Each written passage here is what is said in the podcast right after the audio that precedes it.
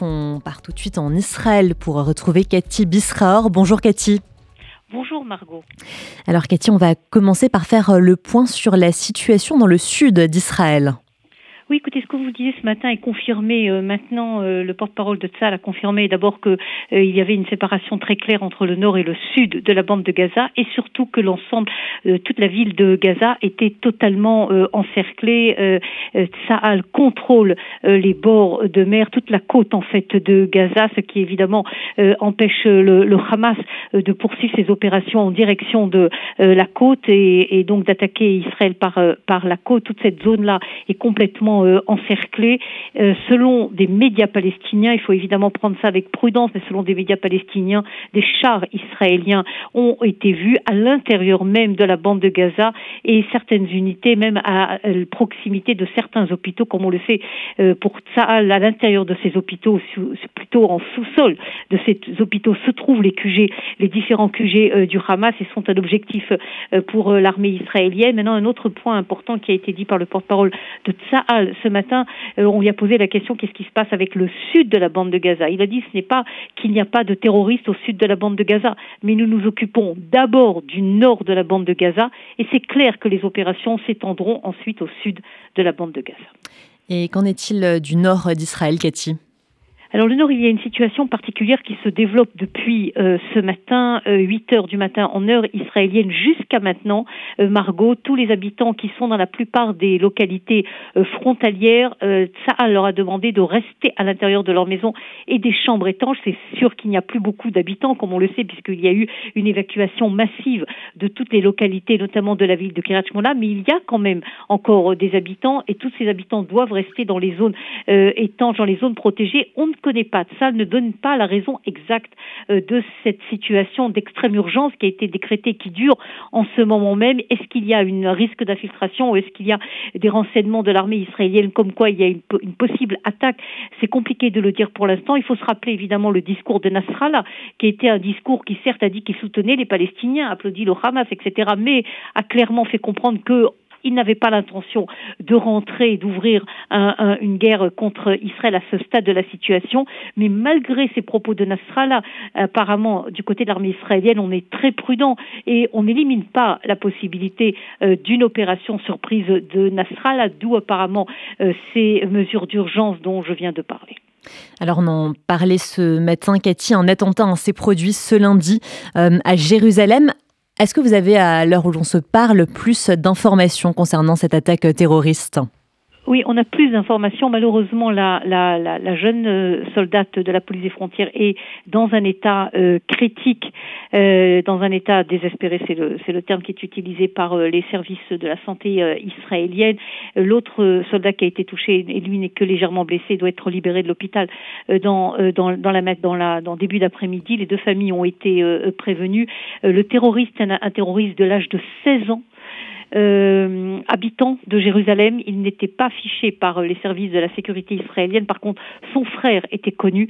C'est pour cela qu'il y a des arrestations dans toute la zone où habitait, euh, dans la zone de Jérusalem, où habitait ce, ce terroriste il a poignardé euh, les deux soldats des de frontières. Il a ensuite été éliminé, euh, euh, neutralisé et éliminé par les forces de la police israélienne qui se trouvaient justement dans cette zone près de la vieille ville de Jérusalem. Encore une fois, il faut dire que c'est le troisième attentat à Jérusalem depuis le début de la guerre, mais bien que chaque attentat est, très grave, on ne voit pas le scénario que voulait le Hamas, que voulait que le, le Hamas a espéré qu'il se développerait aussi bien à l'est de Jérusalem que dans les zones, dans les villes judéo-arabe en Israël que évidemment en Judée-Samarie de révolte totale, hein, comme on avait vu il y a quelques années en 2014.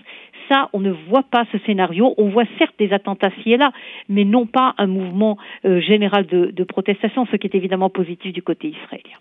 Concernant maintenant euh, l'aide humanitaire à Gaza, Cathy, qu'en est-il? Est-ce que des camions supplémentaires ont pu en acheminer davantage? Alors la réponse est oui Et euh, bien que ce sujet soulève, euh, vous imaginez, beaucoup d'émoi en Israël, notamment dans les familles des, euh, des, des, des, otages qui disent comment c'est possible qu'il y ait une aide humanitaire tellement massive qui est permise par Israël, par la frontière avec l'Égypte, alors que nos enfants, nos bébés, nos personnes âgées ne reçoivent même pas de médicaments, que la Croix-Rouge internationale n'est même pas capable d'aller leur rendre, de, leur rendre visite, de, leur amener même des médicaments. Comment est-ce possible? Et ça, le porte-parole de Tzal a répondu une, une réponse qui est à mon avis très intéressante en disant cette aide humanitaire, c'est l'intérêt d'Israël.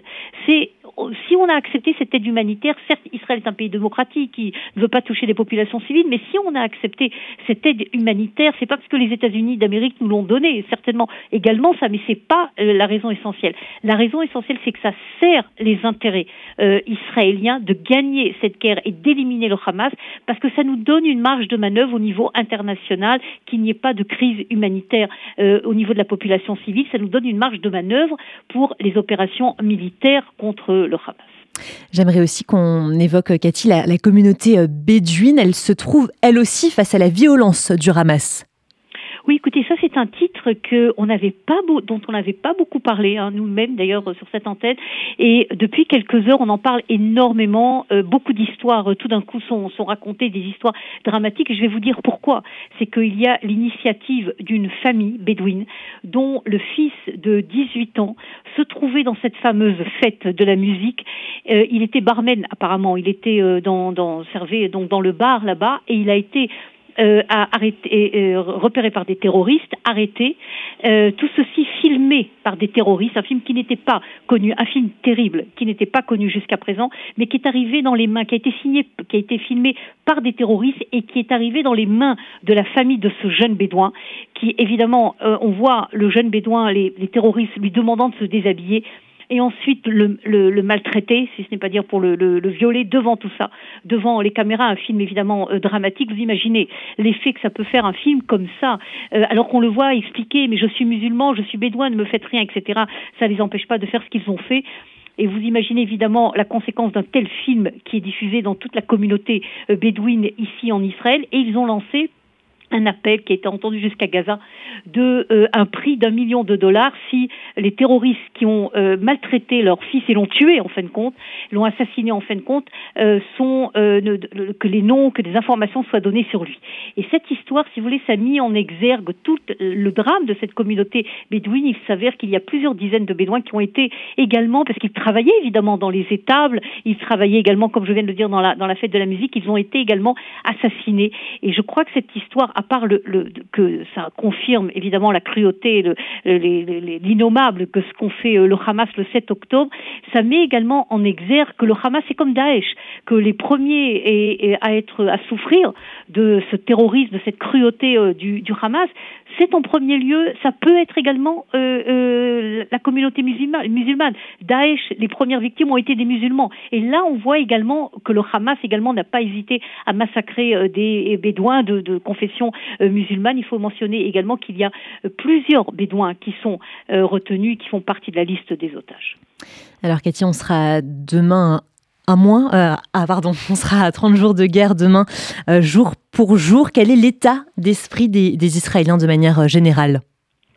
Oui, écoutez, vous savez, j'ai envie de vous dire que je suis sûre que c'est comme un petit peu l'état d'esprit de, la communauté juive dans le monde entier, de la communauté juive en France. Hein. Je crois euh, que l'état d'esprit du peuple du peuple d'Israël, du peuple juif, c'est à la fois de continuer à rester sous le choc de ce qui s'est passé le 7 octobre. Hein. C'est une euh, date qui va euh, rester et qui est loin, loin d'être oubliée. c'est un, un, choc moral, historique, qui, qui, va durer pendant des années et qui pour pour être euh, pour, toucher, qui va toucher euh, l'ensemble, à mon avis, de l'histoire d'Israël et, du peuple juif. Mais à côté de ça, vous avez également beaucoup d'enthousiasme, beaucoup d'espoir. D'abord que Tzal réussisse, et là, vous avez véritablement de gauche à droite de l'échiquier politique israélien un espoir véritablement que Tzal arrive à détruire véritablement la force du Hamas. Vous avez ce mouvement de volontariat qui est du jamais vu, ok, qui est du jamais vu jusqu'à euh, aujourd'hui, de tous les côtés, de toutes sortes d'initiatives sans fin. Et puis, il y a également toutes sortes forte initiative. Par exemple, vous voyez tout Israël avec des drapeaux bleus et blancs. Euh, toutes les municipalités, toutes les routes d'Israël, évidemment les immeubles, etc., comme c'était le jour de l'indépendance, Israël en bleu et blanc. Et puis depuis quelques jours, on voit également partout des rubans jaunes. Ça a été lancé par euh, le mouvement des otages, des familles des otages qui ont dit mettez un ruban jaune à votre voiture, à votre balcon, à votre poignet. C'est le signe de dire les otages d'abord amenez-les en Israël. Et donc Israël en drapeau bleu et blanc et en ruban jaune, c'est visuellement ce qu'on peut voir ce matin en Israël.